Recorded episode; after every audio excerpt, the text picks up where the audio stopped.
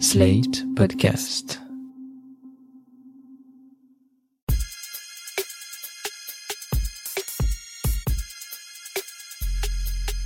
Salut chers auditeurs, salut chères auditrices, bienvenue dans Sans Algo, le podcast qui vous en fait découvrir d'autres.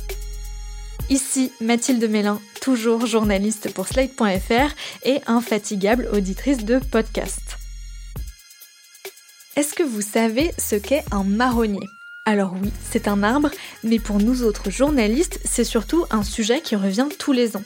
Un truc euh, cyclique et bien pratique parce qu'on peut le prévoir à l'avance et que ça remplit l'espace quand il n'y a pas d'actu. Ça peut être les fêtes en tout genre comme euh, Noël, Halloween ou la Saint-Valentin, les dates anniversaires, que ce soit de l'armistice ou de la mort de Coluche, et bien évidemment les journées mondiales ou internationales. Et il se trouve que le podcast dont je vais vous parler aujourd'hui, j'ai décidé de vous en parler maintenant à cause d'une journée internationale qui me tient à cœur. C'est le 8 mars, la journée internationale pour les droits des femmes, et non pas, messieurs, la journée de la femme où on fait la vaisselle une fois dans l'année. Voyant le 8 mars approcher, je me suis questionnée sur le podcast que j'allais vous recommander. J'aurais pu choisir un truc hyper féministe et militant, il y en a plein qui sont excellents, mais je me suis dit que c'était plus intéressant de choisir un podcast qui n'était pas en apparence féministe, en tout cas pas de façon revendiquée, mais qu'il était quand même un peu, parce qu'il faisait entendre une parole féminine rare. Je me suis donc creusé les méninges et mon choix s'est arrêté sur un podcast de témoignages en cours de diffusion qui permet aussi de célébrer la fête des grands-mères le dimanche 6 mars. Allez hop, une pierre, deux coups. Il s'appelle Mamie Francine, Mamie M-A-M-Y, et c'est un podcast Lacmé Productions diffusé par Ouest France. Dans ce documentaire, le journaliste Pierre Démé interroge sa propre grand-mère sur sa vie et ses souvenirs, et elle en a des choses à dire puisque Francine a 93 ans. Pour elle, tout commence à Le Saint, petit village du Morbihan, en 1929. Elle grandit dans une maison typiquement bretonne, dont elle garde d'ailleurs un souvenir très clair. Les sols de la maison directement, c'était en terre battue.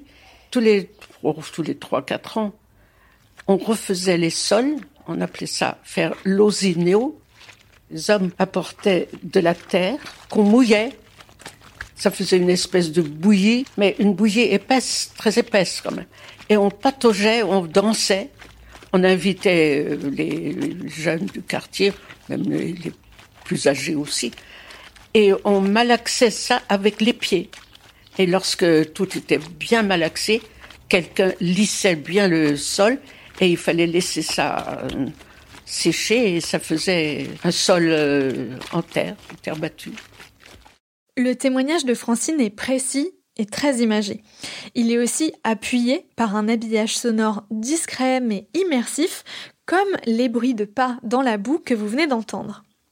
Je trouve que ça aide vraiment à se plonger dans son récit et à imaginer ce qu'elle décrit en fait. Dans la première moitié de la série, celle qui a déjà été diffusée, Francine raconte son enfance et nous donne à entendre un monde disparu, la Bretagne d'avant-guerre. Elle est aidée par la voix de Pierre Démé, qui apparaît parfois pour contextualiser son récit et nous apporter à nous, auditeurs, quelques éléments supplémentaires. La plupart du temps, le journaliste s'adresse directement à sa grand-mère et on devine en l'écoutant le lien très fort qui les unit. Les épisodes sont thématiques et abordent les souvenirs de Francine. Elle parle de l'école, de la religion ou de son village quand elle était enfant. Il y a un épisode que j'ai trouvé particulièrement touchant, c'est celui sur sa grand-mère, grand-mère Rousseau, caractérisée dans son souvenir par sa coiffe bretonne en dentelle, toujours impeccable. Et c'est Pierre Démé qui livre une anecdote très poétique sur cette coiffe. C'est un petit bonnet en coton blanc qui recouvre ses cheveux ramassés en chignon serré et au sommet duquel sont épinglées deux ailettes brodées, généreusement amidonnées et traversée d'un fil de fer invisible à l'œil nu pour leur donner la forme de deux anses. À une époque, en Bretagne, il existait plus de 1000 modèles de coiffes différents, qui variaient selon le terroir, le statut social et les occasions. L'une des plus connues est peut-être celle du pays bigoudin, que tu as portée un jour, en guise de déguisement. Ta mère a définitivement cessé de porter la sienne lorsqu'elle s'est installée à Nantes. Après sa mort, tu as enveloppé sa coiffe dans du papier de soie et tu l'as déposée dans une boîte en carton que tu as rangée en haut d'un placard.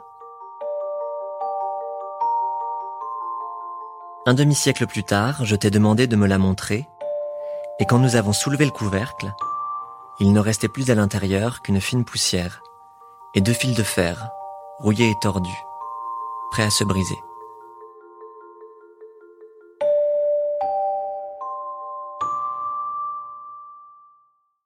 Ce qu'essaye de faire Pierre Démé dans ce podcast, c'est d'éviter que les souvenirs de sa grand-mère ne finissent eux aussi en poussière au fond d'une boîte. Et quand je dis les souvenirs de sa grand-mère, je veux bien évidemment parler de ceux de Francine, mais plus largement de toute cette génération de femmes nées avant-guerre qui a appris à être discrète, docile et au service de sa famille. Se marier, faire des enfants, peut-être travailler, tenir sa maison et respecter la religion sans jamais se plaindre, tout ça, elles sont des millions à avoir dû le faire, parfois sans se poser de questions. Et c'est bien naturel quand on a grandi dans un monde où la seule destinée des femmes était de devenir une mère ou une putain. Grâce au souvenir de Francine, c'est aussi l'évolution de la condition féminine au XXe siècle que l'on entend. D'ailleurs, la série débute avec un épisode qui aborde plutôt frontalement la façon dont les pires aspects du patriarcat ont imprégné la vie de Francine et l'environnement dans lequel elle a grandi. Ben, je, pense qu'à l'époque, euh, il y avait une sorte de droit de cuissage. Dans une des campagnes euh, près de chez nous, ben, ça, ça devait se passer dans les années 30, une domestique avait été engrossée par le maître de maison. On l'a enfermée dans une mezzanine au-dessus de la grange, en fait. Enfin, ils avaient enlevé l'échelle, donc elle ne pouvait pas descendre.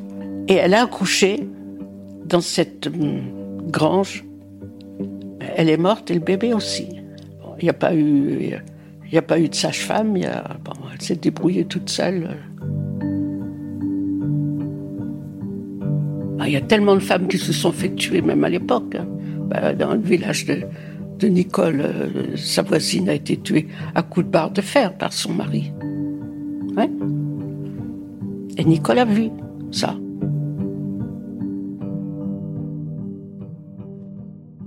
Je vous rassure, tout ce que raconte Francine n'est pas aussi cru. En même temps, dans les huit épisodes déjà diffusés à l'heure où j'enregistre ce podcast, Francine n'a pas encore évoqué la guerre survenue l'année de ses dix ans. On attend donc la suite pour découvrir sa vie de jeune femme, puis d'épouse et de mère. J'avoue que je trouve ça un peu dommage, pour être honnête, de passer autant de temps sur l'enfance, surtout que la série est censée faire 15 épisodes sans saison 2 de prévu. Malgré tout, ce que raconte Francine est très important. C'est le témoignage d'une femme du XXe siècle qui n'a pas eu voix au chapitre malgré un caractère que l'on devine bien trempé. Dans ce podcast, Francine se fait la voix d'une génération silencieuse et effacée.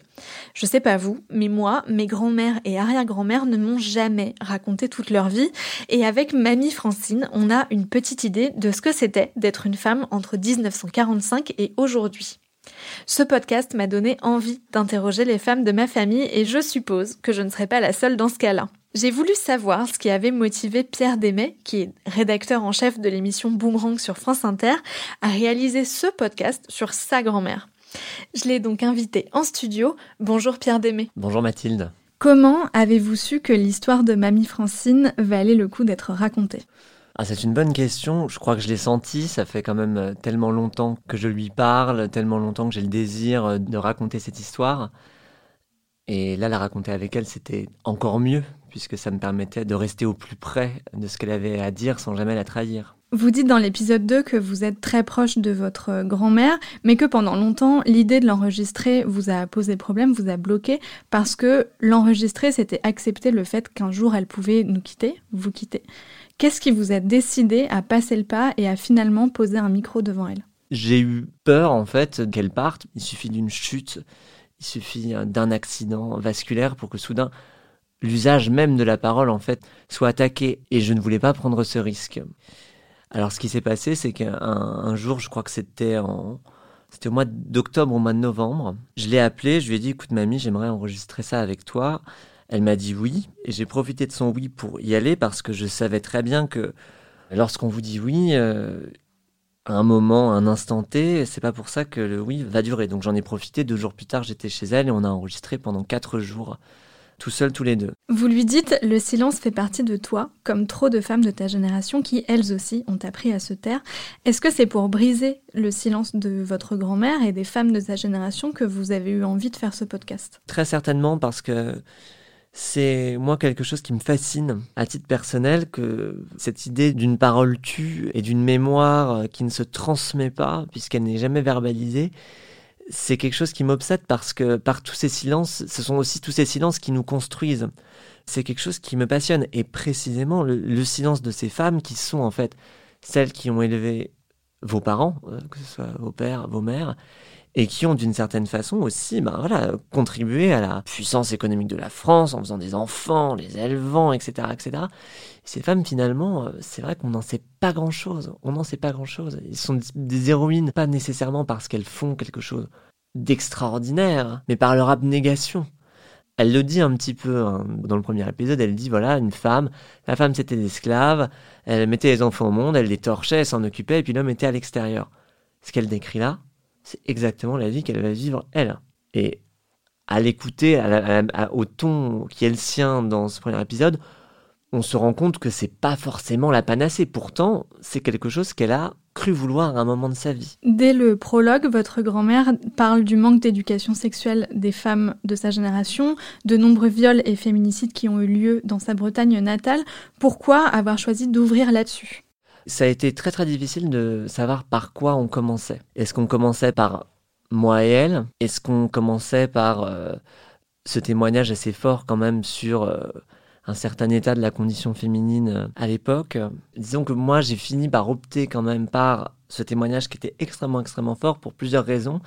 D'une part parce que ça permettait d'angler en fait notre propos sur la condition féminine, ça me semblait quand même assez important et puis pour la force aussi de son témoignage. Ce qui me frappe quand je l'entends parler, c'est que il y a ce qu'elle dit et il y a ce qu'elle voit. Et moi, je n'ai pas accès à ce qu'elle voit, mais j'ai le pressentiment que ce qu'elle voit est bien pire que ce qu'elle dit. Mamie Francine a eu une éducation, et d'ailleurs la fin de l'épisode se termine comme ça, Mamie Francine a une éducation où elle n'a pas le droit à la parole, où la contestation et où la manifestation de, de soi ou d'un mécontentement ou d'une protestation n'a absolument pas lieu d'être ce qui rend cette parole d'autant moins évidente et d'autant plus euh, précieuse. Est-ce qu'il y a des sujets que vous étiez réticent à évoquer avec votre grand-mère ou qu'elle était réticente à évoquer avec vous? Je pense notamment à des sujets difficiles comme la guerre ou à des sujets très intimes comme la sexualité. La guerre n'était pas un sujet difficile à évoquer pour elle, ça a été une parenthèse en fait. C'est un moment où le temps s'est un peu arrêté, ça s'est un peu suspendu, et puis très rapidement ils ont été rattrapés par euh, la nécessité en fait de survivre, c'est-à-dire que pendant 4-5 ans, euh, ses frères et sœurs, ils ont grandi.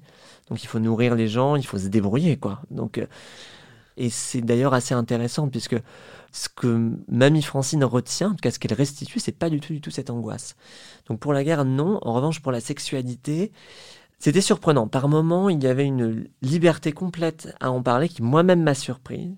Et ça, je pense que dans les épisodes qui vont venir, c'est quelque chose qui risque de la heurter un petit peu, même si on n'est jamais dans quelque chose de, de trop chaud. Vous avez fait le choix d'épisodes thématiques et un peu chronologiques à la fois, mais surtout thématiques. Comment vous avez imaginé le découpage de cette histoire? Alors ce que je voulais, c'était quand même euh, planter le décor hein, d'une certaine façon. Ça me semblait très important puisque je crois qu'on est aussi construit par les paysages qui nous entourent. Et j'avais envie de faire exister justement ce paysage, ces traditions, ce village, cette maison. J'avais envie qu'on puisse se l'imaginer. Mais le défi, c'était que dans cet aspect thématique, euh, il y ait aussi euh, une chronologie qui se dessine. Et la chronologie va se poursuivre jusque dans les années 60. Pourquoi ne pas être allé jusqu'à aujourd'hui? Parce que ce que je voulais raconter, c'était les années où se fond son destin. C'est-à-dire que dans ces années assez resserrées, qui sont en fait, globalement, je pense, entre ses 16 et 26 ans, il y a quand même quelque chose qui se scelle dans son destin. Le mariage, des enfants mariés à 23 ans, à, 30, elle a, déjà, elle a déjà 4 enfants. Il y a quelque chose qui se noue. Et il y a quelque chose qui, d'une certaine façon aussi, s'arrête. Mais moi, ce qui me questionne, c'est comment, lorsque un individu, mettons, fait le choix, un choix de vie, comment est-ce qu'il s'y arrête et comment est-ce qu'il s'y tient? Et mamie, comme tout un tas de femmes de cette génération, elle s'est tenue à sa place. Et d'ailleurs, c'était le contrat avec mon grand-père. Lorsqu'il, avant de se marier, il lui a dit voilà, moi je travaillerai, toi tu resteras à la maison pour t'occuper, pour élever les enfants. Et elle a dit oui. La question de savoir est-ce qu'elle aurait voulu avoir une, une vie différente, je pense même pas qu'elle se la soit posée, mais moi je me la pose. Le témoignage de votre grand-mère n'est pas à voix nue puisque vous avez inséré votre voix, souvent en fin d'épisode, pour euh, poser des questions, commenter ce qu'elle vient de dire et la plupart du temps vous vous adressez directement à elle comme une sorte de lettre sonore. Comment vous avez décidé de ce procédé narratif?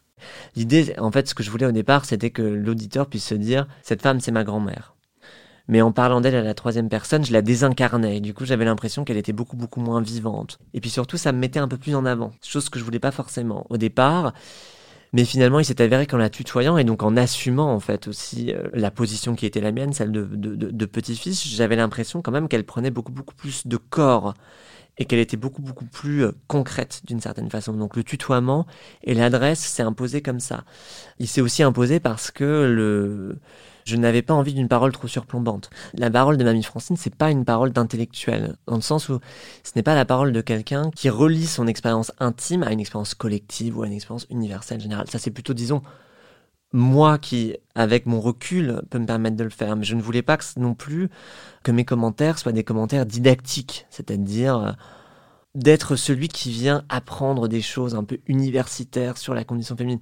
Ce que je voulais, c'était quand même de l'émotion. Et c'était aussi apporter par mes commentaires des informations que elle-même ne donne pas. Et puis aussi euh, la rendre un peu plus visible pour incarner ce propos, pour qu'il soit toujours incarné. Vous avez produit ce podcast pour l'Acme Productions et Ouest France, il me semble. Est-ce que c'est parce que euh, vous connaissez l'Acme Productions et que Ouest France est un journal notamment breton que vous avez choisi de produire avec eux? Alors, je connaissais les, membres de l'ACME et très rapidement, en fait, je leur ai fait écouter. Ils, ont tout de suite, en fait, euh, senti qu'il y avait un potentiel. En tout cas, ça leur a tout de suite plu. Évidemment, à partir du moment où vous produisez quand même avec une, avec une boîte de production qui n'a pas les, les, les, moyens, ses propres moyens de diffusion, comme euh, le service public par exemple, eh bien, il faut trouver un diffuseur. Et ce diffuseur, euh, donc nous avons réfléchi à un diffuseur et West France s'est imposé assez rapidement. Ça semblait pertinent de, par justement cet ancrage géographique. Et euh, West France, c'est évidemment moi, c'est le seul journal qu'il y avait, euh, qu'il y avait chez mes grands-parents. C'était vraiment vraiment la, référence. Et puis, ils sont extrêmement présents justement sur le territoire.